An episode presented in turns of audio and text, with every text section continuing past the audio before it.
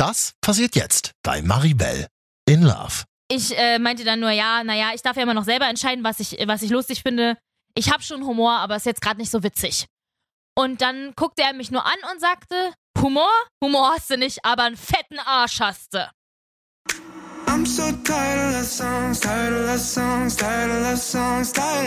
Okay, wow, jetzt ändert sich schon wieder alles. Ich bin wieder in einer ernsthaften Beziehung. Mit allem drum und dran. Urlaub mit den Schwiegereltern, der erste große Streit, Zusammenziehen, Nachwuchs. In diesem Podcast geht es um alles, was wir Frauen so durchmachen auf dem Weg vom Single-Leben in eine neue Beziehung. Ich probiere es aus und nehme dich mit. Jede Woche eine neue Folge. Ich bin Maribel in Love. Hallo und herzlich willkommen zurück zu Maribel in Love. Schön, dass du wieder mit dabei bist und schön, dass du auch bei so einem ernsten Thema eingeschaltet hast. Ja, tatsächlich, Freunde, heute wird's ernst, ähm, sehr ernst. Also ich meine, das klingt jetzt erstmal ernster, als ich es überhaupt meine, aber mir liegt etwas am Herzen.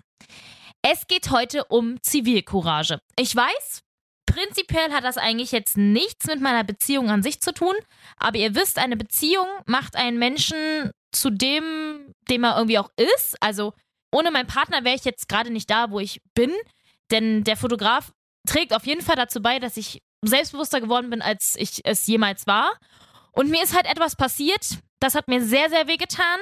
Und es hat mich dazu gebracht, meine Arbeit als Journalistin, denn das, da, also so darf ich mich tatsächlich nennen hier beim Radio, äh, zu nutzen und auch ein bisschen Aufklärung zu betreiben. Ich habe die Geschichte schon in meiner Insta-Story erzählt. Ich, ähm, ja, ich, ich würde sagen, ich fange einfach direkt an. Knallhart gehen wir jetzt hier rein. Ähm, ja, es ist etwas passiert. Und zwar war ich mit meiner Kollegin Doro zusammen Frühstück kaufen. Wir sind in einen, äh, ich sag's gerne an der Stelle auch einfach offen, in einen Konsum gegangen. Und dort sind wir halt durch den Laden geschlendert, haben unser Zeug eingekauft und wollten zur Kasse. Auf dem Weg zur Kasse stand so ein kleiner Wagen im Weg, weil ja, Corona müssen wir ja gerade alle irgendwie einen Wagen oder einen kleinen Korb benutzen und da stand eben so ein Wagen und da waren ein paar Schnapsflaschen drin. Und neben dem Wagen stand ein Typ, der hing so halb irgendwie in dem Regal da drüben drin, so einem Kühlregal und wir haben das gar nicht so richtig weiter beachten wollen und dachten halt, ja gut, der Typ, der ist wahrscheinlich, ne, der holt sich gerade Nachschub oder sein Frühstück oder wie auch immer und der wird da irgendwo drin hängen und was auch immer der da tut, ist uns egal. Dann sind wir an dem vorbei zur Kasse. Dann hat er hinter uns angefangen rumzubrüllen, wir hätten uns vorgedrängelt, denn sein Wagen stand nämlich an der hinteren Kasse. Die hintere Kasse war aber gar nicht besetzt, stand sogar extra ein Schild. Nicht besetzt, sondern die vordere eben. So. Und es ist auch immer in diesem Laden um die Uhrzeit nur die vordere Kasse besetzt. Und ich glaube nicht, dass der Mann zum ersten Mal da war, denn äh, er sah ja aus wie ein Stammalki. So, wenn ich das jetzt einfach mal so sagen darf an der Stelle. Es tut mir leid, wenn ich direkt von vorne verurteile, aber so ist es einfach. Und ja, wir fingern halt an, uns anzupöbeln, von wegen, wir hätten uns vorgedrängelt und zwar direkt in einem Ton, wo ich dachte, wow, okay, das kann man halt auch anders sagen. Wobei er ja nicht mal richtig anstand. Also er hing in einem Regal und er stand auch noch an der falschen Kasse an. Dann haben wir halt relativ versucht, freundlich zu bleiben und haben halt sowas gesagt wie, ja, äh, sorry, aber sie stehen halt nicht an der richtigen Kasse an. Dann wissen wir auch nicht, ob sie anstehen. Und wir sind ja auch schnell fertig. Das dauert ja jetzt alles gar nicht lange. So, weil wir hatten irgendwie drei Brötchen und einen Käse. Also, ne, Bruder beide Fische, das dauert alles nicht lang. Ja, das fand der Mann halt nicht so witzig. Er hat dann weiter rumgefaxt und richtig rumgepöbelt und hat uns wirklich bepöbelt. Er hat dann auch rumgepöbelt, dass halt keine Kassiererin da war. Die kam dann irgendwo aus der letzten Ecke rangeschludert und ich finde, sie hätte halt da schon erkennen müssen, was das für eine Situation ist. Hat sie nicht. Sie hat eigentlich gar nichts erkannt. Es stand dann hinter uns, also hinter Doro und mir, stand ein weiterer Kunde und dahinter dann der Pöbler. Weil er hat sich auch einfach mit Pöbel beschäftigt, bis er sich dann wirklich angestellt hat und war quasi dann sogar nicht mal hinter uns, sondern noch ein weiter hinter uns, wo ich mir halt dachte, gut, wenn dein größtes Problem ist, dass du Erster bist, dann ist es geil, dass du die Zeit damit verbringst zu pöbeln, anstatt dich halt einfach an deine fucking Kasse anzustellen, aber it's not my problem. Der Mann hörte also nicht auf zu pöbeln. Und wir versuchten irgendwie die Situation ein bisschen zu entschärfen. Und äh, er meinte dann so, ja, ja, ja, ist ja alles so Spaß, ne? Und äh, ich dann halt von wegen, ja, gut, wenn, wenn sie nur Spaß machen, dann sagen sie doch einfach mal ihrem Gesicht auch, dass sie lachen müssen, ne?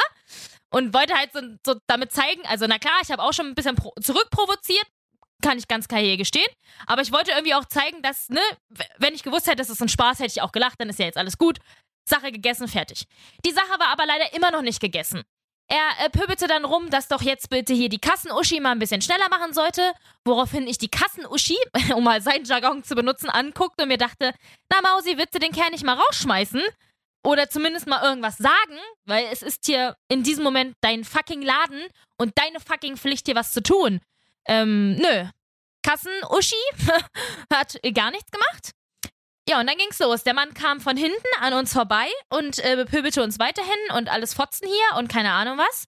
Und äh, stellte sich halt vorne hin und fand sich selbst einfach unfassbar witzig, hat so ein bisschen einen auf Feldwebel-mäßig gemacht, so bundeswehrmäßig, hat dann zu mir gesagt, ich solle doch mal schneller bezahlen und keine Ahnung was. Und äh, mein, mein, mein Handy da ordentlich drauflegen, weil ich mit dem Handy bezahlt habe. Und ich äh, meinte dann nur, ja, naja, ich darf ja immer noch selber entscheiden, was ich, was ich lustig finde ich habe schon Humor, aber ist jetzt gerade nicht so witzig. Und dann guckte er mich nur an und sagte, Humor? Humor hast du nicht, aber einen fetten Arsch hast du. Ja, und dieser Satz saß. Dieser Satz saß sehr. Ich gehe auch gleich nochmal darauf ein, was, was dieser Satz für mich bedeutet hat. Ähm, erstmal weiter zur Geschichte an sich. Ich guckte hilfesuchend den Mann hinter mir an, weil ich mir dachte, bitte jetzt muss jemand einschreiten, weil sonst werde ich gleich ganz doll böse. Und ähm, ich weiß auch nicht, was ich dann sonst mache. Weil, ja, okay, ich bin 1,60, das war bestimmt ein 1,80-Mann, aber ich, ich habe mich noch nie in meinem Leben wirklich vergessen, aber ich war wirklich nah dran, mich zu vergessen.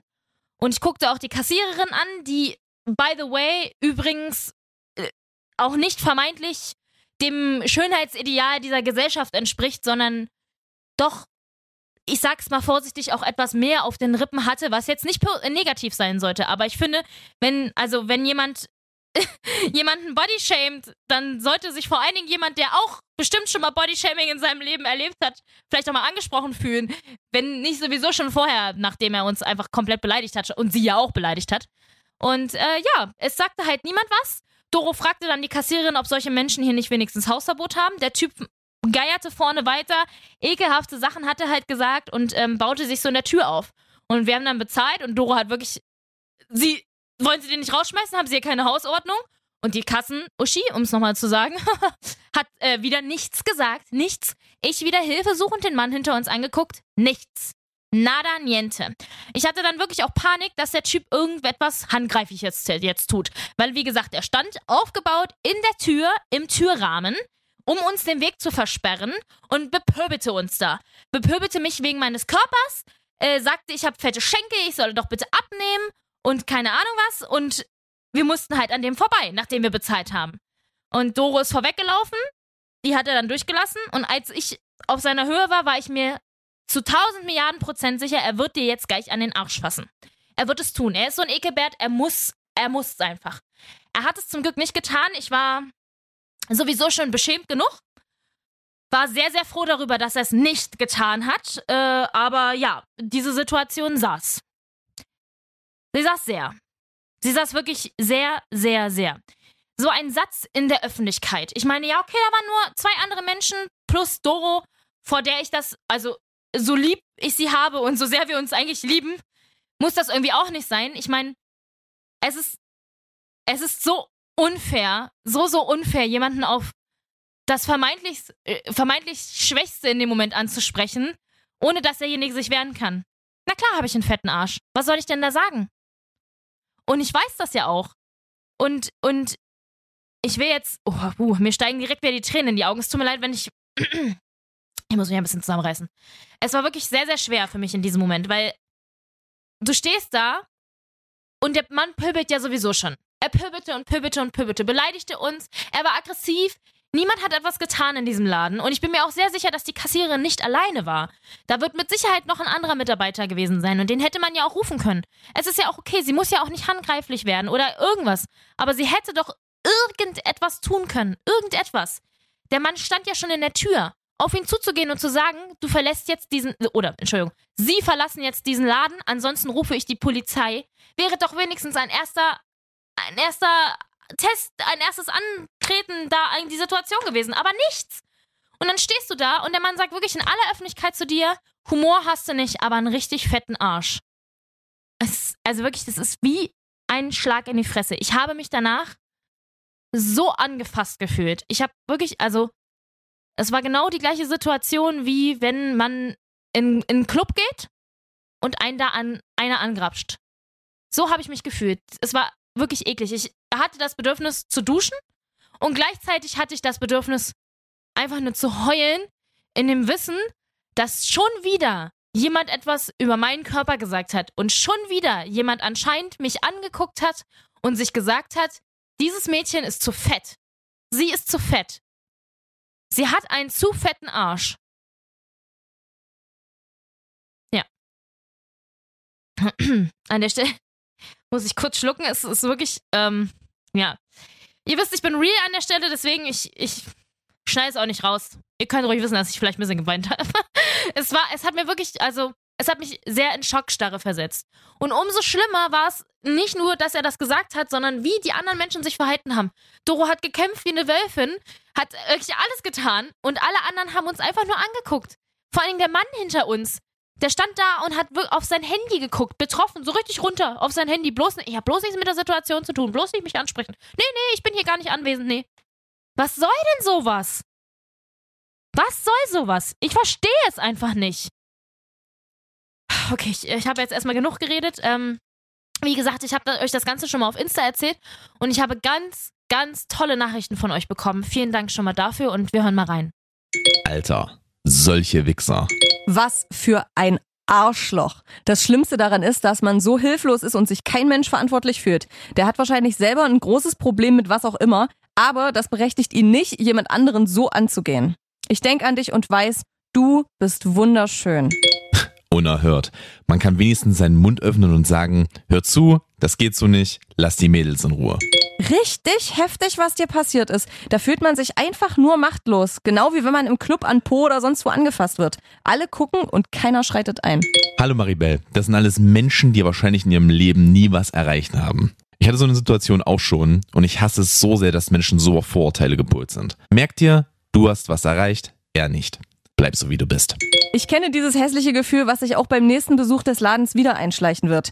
Die Menschen haben einfach selber Angst, angegriffen zu werden und sehen dabei nicht die Angst, die in dir steckt. Du machst es genau richtig. Du teilst die Situation und das Gefühl, damit andere das auch verstehen. Danke. Danke euch erstmal allen für die Nachrichten. Natürlich habe ich jetzt hier nicht alle vertont, die ich bekommen habe. Es waren wirklich viele, viele, viele Nachrichten. Und ja, danke für euren Beistand. Ich habe das Gefühl gehabt, ihr habt mich verstanden und ihr habt auch verstanden, worum es ging. Natürlich wollte ich jetzt nicht einfach nur euer Mitleid haben und oh mein Gott, das arme Mädchen, sie wurde in der Öffentlichkeit äh, gebasht und oh, jetzt hat sie einmal einen Spruch gedrückt bekommen und da heult sie gleich. Klar kann man das Ganze jetzt so sehen, aber ich habe auch tatsächlich dabei einfach an die vielen anderen Menschen da draußen gedacht, die vielleicht ganz andere vermeintlich gesellschaftliche Merkmale haben, die irgendwie nicht anerkannt sind. Seien es Behinderte, seien es, tut mir leid, dass ich das sagen muss, Schwarze, seien es, keine Ahnung, Chinesen, andere Ausländer, ich weiß es nicht. Jeder, der irgendwie mit Vorurteilen zu kämpfen hat und dann in so einer Situation alleine steht, wie beschissen ist es bitte? Und bei mir war es nur ein Spruch gegen meinen Arsch. Bei anderen Leuten geht es um deren Herkunft, da geht es um, um deren ganzes Leben, da geht es vielleicht wie bei einer Behinderung um etwas, für das sie gar nichts können. Und die müssen damit leben, weil wir scheiß Arschlochmenschen daneben stehen und einfach nicht unsere Fresse aufmachen. Natürlich ist der Typ, der uns da angepöbelt hat, der Täter. Aber die anderen, die ihre Schnauze gehalten haben, sind für mich die viel größeren Täter in dem Moment. Und ja, ich weiß, ich werde jetzt hier sehr direkt und sehr pissig, aber ich frage mich wirklich einfach nur, warum? Warum macht niemand etwas? Warum? Und das passiert ja jetzt nicht zum ersten Mal, sondern so etwas passiert ja ganz, ganz oft. Ganz oft habe ich das schon gesehen. Ich hatte es auch schon mal bei einer anderen Situation, äh, hier auf dem Marktplatz, direkt mitten in der Innenstadt, wollte mir ein besoffener Kerl, der augenscheinlich auf der Straße lebte, weil er keine Schuhe getragen hat und seine Glatze schon komplett verbrannt hat, äh, meine Küchenrolle aus der Hand stehlen. Und der hat mich letztendlich ähm, über den ganzen Marktplatz angeschrien und zu mir gesagt, ich Ausländer Fotze soll doch bitte das Land verlassen, sonst werde ich brennen. Und ich meine, ich sehe nicht mal großartig aus wie eine Ausländerin ich weiß auch gar nicht, um ehrlich zu sein, wie, ich, wie er drauf gekommen ist. Wahrscheinlich hat einfach mein Sonnen äh, mein sonnengetönter Ton dafür gereicht und die dunklen Augen oder so. I don't know. Und bei dieser Situation kam auch ein, als einzige einfach eine Frau, obwohl da eine große Gruppe mit Jungs daneben stand und keiner hat was gesagt. Da kam nur eine Frau von einem anderen Stand drüber gerannt und hat gefragt, ob ich Unterstützung brauche, ob ich die Polizei rufen soll oder oder oder. Und alle anderen haben nichts gemacht am helllichten Tag auf dem Marktplatz. Da brauche ich mir wirklich nicht mehr die Frage stellen, warum Frauen am helllichten Tag vergewaltigt werden. Ganz ehrlich. So, und weil ich mich das so lange und so oft schon gefragt habe, warum niemand etwas macht, habe ich mich mal ans Telefon geklemmt und habe gesprochen mit Professor Dr. Kliche. Er ist Gesellschafts- und Politikpsychologe und kann mir hoffentlich mal ein paar Fragen dazu beantworten. Ganz allgemein gesprochen, Zivilcourage bedeutet ja erstmal Bürgermut. Und jetzt schätzt bitte mal ein, wie viel Mut braucht ein Einzelner von uns eigentlich überhaupt, um sich für andere Mitmenschen einzusetzen? Das kommt auf die Situation an. Eigentlich nicht viel, wenn wir das Gefühl haben, das ist richtig, die Menschen stehen hinter uns ähm, und ich kann was tun. Aber es gibt eine neue Form von wie soll ich sagen, negativer Zivilcourage. Äh, die kannst du beobachten zum Beispiel in, in Stuttgart oder in Frankfurt auf diesen Demos oder auch wenn Leute dann bei Unfällen anhalten, um Fotos zu machen. Das heißt, sie brechen eigentlich Regeln, um sich ihren Spaß zu verschaffen. Ähm, also es ist sozusagen das Gegenteil von Zivilcourage. Und das ist in den letzten Jahren immer stärker geworden. Und auch da sind die Menschen nicht besonders mutig, sondern ziemlich unverschämt. Warum meinst du, wird das stärker in den letzten Jahren? Weil wir eine Konsumhaltung gegenüber Sozialem haben. Also ähm, Menschen glauben in dieser Gesellschaft, alles steht zu ihrer Verfügung, alles dient ihrem Spaß. Äh, man muss es halt nur bezahlen. Am besten ist aber, wenn es gar nichts kostet. Äh, lasst uns unseren Spaß im Leben haben und äh, auch nicht drüber nachdenken, woran wir Spaß haben und warum wir Spaß haben, sondern lasst uns von der Welt nehmen, was wir verbrauchen können. Mhm. Und mh, mm, warum sind dann, oder warum gibt es denn aber generell so eine Angst immer einzugreifen in so Gefahrensituationen. Ich meine, wie oft habe ich das jetzt persönlich, privat schon erlebt und wie oft sieht man das irgendwo in den Medien, dass irgendetwas am helllichten Tag passiert und keine Sau drumherum traut sich was zu machen. Auf der anderen Seite, die Polizei verprügeln, das tun wir gerade alle ganz gerne, das sind die Bösen, aber wenn wirklich mal jemand in Not ist, warum machen wir nichts? Ja, gibt es drei große Gründe. Das eine ist Unübersichtlichkeit. Ich könnte ja was falsch machen, also ich fühle mich persönlich inkompetent und hilflos. Der zweite Grund ist Gefahr. Ähm, Zivilcourage brauchen wir ja gerade dann, wenn es eine Ausnahmesituation ist und wenn gerade sonst niemand da ist und niemand eingreift. Das heißt, eine seltsame Situation, womöglich könnte mir was passieren. Der dritte große Grund ist äh, erlebte soziale Werte und Normen. Das ist ganz wichtig. Ähm, wenn Menschen dabei stehen in großen Mengen, dann denken die, na sollen doch die anderen ran, die tun ja auch nichts, also offenbar muss man nichts tun, äh, ja, brauche ich auch nicht. Also diese, diese erlebte Norm ich bin verantwortlich.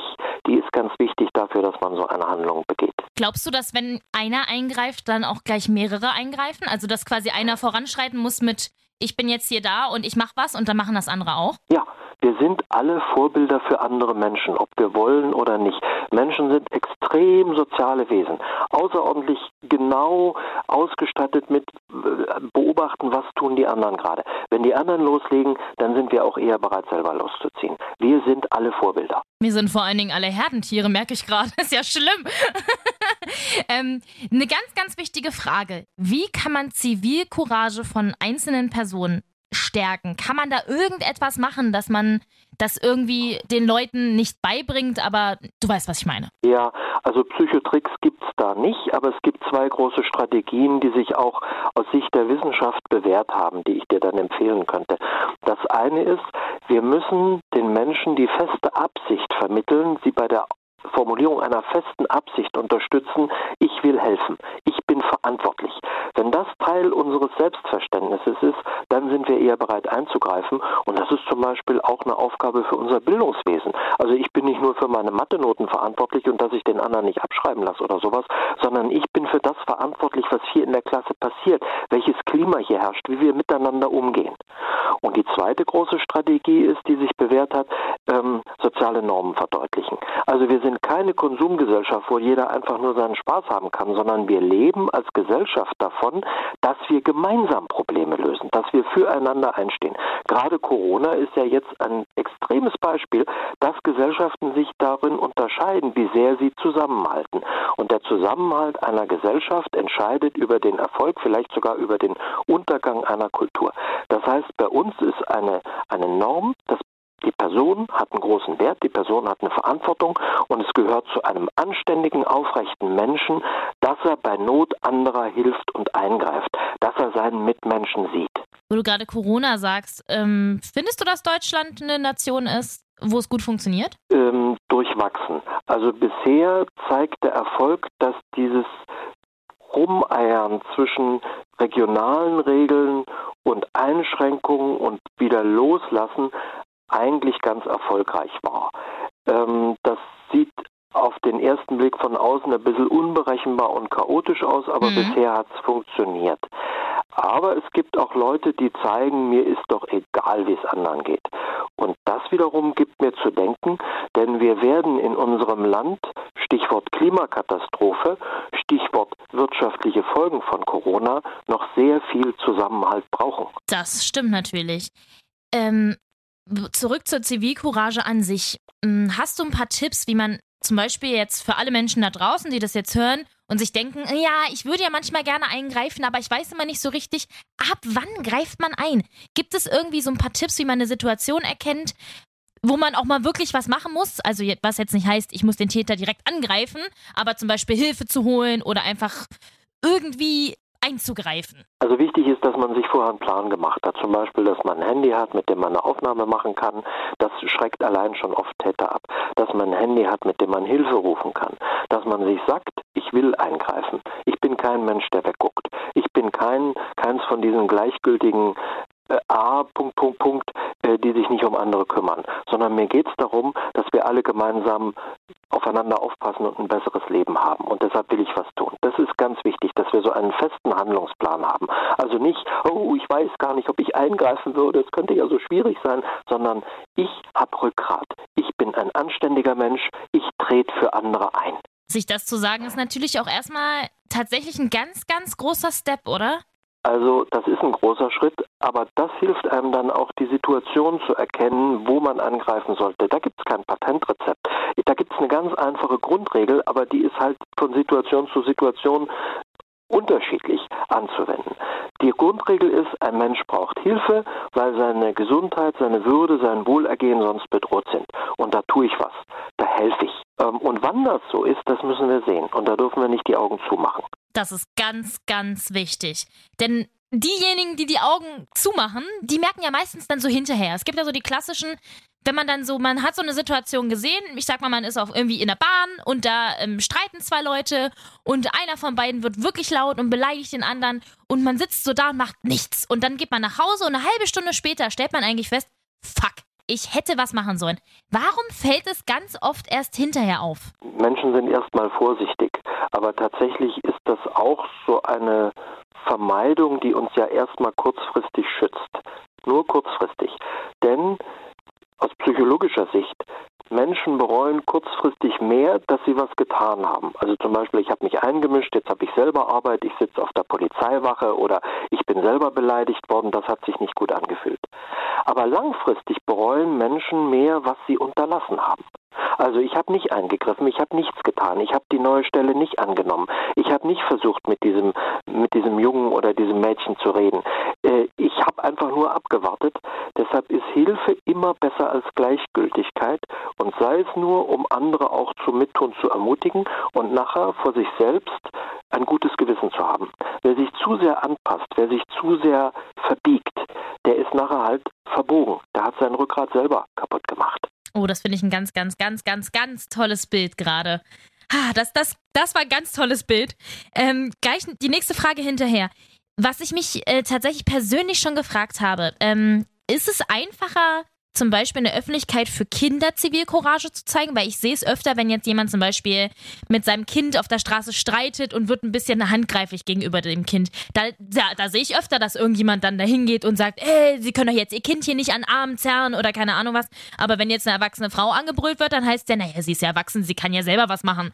Ist es wirklich einfacher für Kinder Zivilcourage zu zeigen? Kinder sind prinzipiell erstmal hilflos, deshalb kann man davon ausgehen, sie sind schwächer, ich muss denen helfen. Aber tatsächlich ist es nicht so, dass Kinder immer Hilfe bekommen, wenn sie sie brauchen. Auch Nachbarn schauen weg. Der Missbrauch erfolgt ja meist in der Familie und dann haben viele Außenstehende das Gefühl, auch eben Nachbarn, das geht mich gar nichts an und ich kenne die Lage nicht genau. Ja Gott, der schreit, Kinder schreien halt. Ähm, also äh, Beispiel Missbrauch, Nachbarn müssten eigentlich öfter was hören oder sehen, übrigens auch bei häuslicher Gewalt, mhm. äh, also gegen Frauen, die ja äh, also ein großes Problem ist. Oder auch anderes Beispiel Cybermobbing äh, von Jugendlichen in der Schule. Da gucken viele Eltern weg. Die Eltern der Täter Mitläufer verharmlosen das sogar öfter noch. Also dass äh, prinzipiell Kinder besser geschützt sind in unserer Gesellschaft, weil Menschen eher eingreifen, sehe ich noch nicht. Das wäre wünschenswert. Es geht wohl auch in die Richtung mit der Diskussion über Kinderrechte, aber äh, ähm, also für Kinder, Jugendliche fühlen sich viele gar nicht so verantwortlich. Ja, es ist immer dann dieses Problem, dass alle so sagen, ja, geht mich ja nichts an. Und ich finde das so krass, dass das immer noch so, so viele Menschen sagen. Denn eigentlich wird ja Zivilcourage in der Öffentlichkeit mittlerweile schon gefühlt tot geredet. Also es, es, wird ja so oft darüber debattiert und so oft werden irgendwelche Tests gemacht, dass sich jemand in der Öffentlichkeit streitet und keiner greift ein und die Leute sollen eigentlich langsam mal aufwecken, äh, aufwachen. Warum wacht denn niemand auf? Naja, was macht eigentlich unsere Kultur? Unsere Kultur belohnt Erfolg. Kultur ist eine Dominanzgesellschaft. Bei uns geht es darum, nach oben zu kommen, stark, erfolgreich, reich, prominent zu sein. Und dafür tun viele Menschen sehr viel seltsame, würdelose, auch unmoralische Dinge. Und unsere Kultur trimmt uns auch auf konkurrierende Gruppen. Familien wollen erfolgreich sein, Unternehmen wollen Erfolg, Parteien, eben auch auf Kosten anderer. Es ist also nicht selbstverständlich, dass wir einander helfen, dass man zu Hilfe kommt, sondern es gibt bei uns auch eine starke Regel, hab Erfolg. Und wir lavieren uns da so zwischendurch. Also wir müssen immer von Situation zu Situation entscheiden, nach welcher Regel verhalten wir uns jetzt, nach der Regel der Menschlichkeit oder nach der Regel des Erfolgs. Was würdest du vorschlagen, was man noch machen könnte, um die Leute ein bisschen mehr wach zu rütteln? Also du hast ja am Anfang schon mal gesagt, es müsste sowas wie in der Bildung geben, zum Beispiel in der Schule. Findest du, da gibt es immer noch viel zu wenig Sachen, weil ich das letzte Mal, als ich in der Schule war, schon ein bisschen länger her. die Fächer, die Moral vermitteln, sind in der Schule eher Nebenfächer. Religion, Philosophie, Ethik, ein bisschen Deutsch, die gelten als weich, die gelten als Sozialgedöns. Für den Erfolg braucht man die harten Fächer Naturwissenschaften, Mathe, solche Dinge. Ähm, das heißt, diese, ich sag mal grob Fehlbewertung von Reflexion in unserem Bildungswesen, von Überlegung, von Selbstbildung und die geringen Spielräume, die die Lehrpläne lassen, indem sie einfach aus den Menschen kleine Auswendiglernmaschinchen machen, die halt auf die Noten schielen, statt darauf, was sie wirklich gelernt haben, was sie begriffen haben, wie sie sich entwickelt haben, das ist schon eine Fehlentwicklung. Ähm, und äh, das unterstützt nicht, dass Menschen sich in Situationen als reife Menschen steuern können. Das lernen wir woanders, nicht in der Schule. Das stimmt. Und im besten Fall lernen wir das einfach von der Familie und kriegen es davor gelebt und das schon an Kindertagen. Ja. Oder nein? Ja, ja, ja. Eltern sind ganz wichtige Vorbilder und deshalb haben wir eigentlich auch eine Zunahme von moralischer und sozialer Bewusstheit in den letzten Jahrzehnten, gerade in unserem Land. Denn die Eltern davor, die äh, einfach mal kurz in die Welt gezogen sind und die abgefackelt haben aus Größenwahn, das waren nur bedingt moralische Vorbilder. Aber jetzt geht es auch um Leute, die was aufgebaut haben und die mit Besonnenheit versuchen, es in die Zukunft weiterzugeben. Und das sind gute Voraussetzungen dafür, dass wir auch eine viel moralischere und bewusstere Gesellschaft bekommen und die werden wir brauchen. Lieber Professor Dr. Kirche, vielen, vielen Dank für Ihre Zeit, für deine Zeit. Das war ein ganz tolles Gespräch. Das freut mich. Maribel, ja, so. dir und allen alles Gute. Puh, ja. Nach dem Gespräch weiß ich gar nicht, ob ich jetzt ein bisschen euphorischer sein soll oder ob ich irgendwie die Gesellschaft noch mehr verteufeln soll. Aber was feststeht ist, ich bin deutlich noch mehr motiviert als sowieso schon bei Dingen, bei solchen Aktionen, bei irgendwelchen Momenten, wo es Zivilcourage braucht, dazwischen zu gehen und zu sagen, halt, stopp und nicht weiter. Und an dieser Stelle möchte ich noch abschließend sagen, ja, bitte seid nicht solche Arschlöcher, die die Augen verschließen, aber bitte immer bedenken. Geht ihr in irgendwelchen Situationen dazwischen, bringt euch nicht selber in Gefahr. Es reicht oftmals ja schon, mit der Polizei zu drohen, es reicht oftmals schon, irgendetwas zu machen oder eben wirklich die Polizei zu rufen, Bitte bringt euch nicht selber in Gefahr, aber verschließt nicht die Augen. Ihr dürft nicht einfach nur tatenlos zusehen. Es ist wirklich wichtig ohne Ende. Und ich schwöre euch, wenn ich jetzt nur einen einzigen Menschen damit ins Gewissen reden konnte, der beim nächsten Mal, der da draußen, wenn irgendwas ist, anders handelt, bin ich mehr als zufrieden und, und bin froh, wenn ich euch hier genug vollgelabert habe. Und ich weiß, äh, wahrscheinlich denken sich jetzt einige Hörer so, Alter, was ist denn los mit ihr? Warum beharrt sie denn da so drauf? Warum ist, also, mein Gott, einmal hat jemand zu ihr gesagt, sie hat einen fetten Arsch. Darum geht's nicht. Es geht wirklich einfach, es gibt noch ganz, ganz andere Situationen da draußen und da hilft auch niemand. Und ich habe jetzt gemerkt, wie, wie, wie schlimm das ist, wenn man einfach nur alleine dasteht. Und ich will gar nicht wissen, wie schlimm das ist, wenn das tagtäglich passiert. Ja, so. ähm, wer sich um das Thema Zivilcourage noch ein bisschen mehr beleuchten möchte, wer das Thema, wer das Thema Zivilcourage noch ein bisschen mehr beleuchten möchte, wir haben alle möglichen Infos dazu auf 89.0 gepackt. Ähm, Finde ich in dieser Situation sehr wichtig. Und ja, ich glaube, ich weiß, diese Folge ist ein bisschen out of space gewesen, aber es war eben ein persönliches Anliegen für mich und ich habe immer sehr viel Spaß dabei, auch Dinge mal ein bisschen anders zu beleuchten. Natürlich, äh, mit mir kann man viel Quatsch reden und so, aber ein bisschen Ernsthaftigkeit muss auch sein. Und ich verspreche euch, in der nächsten Folge von Maribel in Love wird es wieder ein bisschen romantischer und es geht wieder ein bisschen mehr um die Liebe. Bis dahin, danke fürs Einschalten und ich freue mich jetzt schon auf Feedback auf meinem Insta-Profil Maribel in Love. I'm so tired of songs, tired of songs, tired of songs, tired of Maribel in Love. Jede Woche eine neue Folge auf Audio Now und überall da, wo du natürlich gerne Podcasts hörst. Und wenn dir diese Folge gefallen hat, dann klick doch einfach mal auf Like oder gib mir 5 Sterne oder abonniere mich. da freue ich mich doch sehr drüber. Und alle Folgen zum Nachholen natürlich auch jederzeit auf 890rtl.de. Maribel in Love ist ein Real-Life-Podcast von 89.0 RTL. Executive Producer ist Marvin Standke, künstlerische Leitung hat Katja Arnold und ich bin Maribel in Love.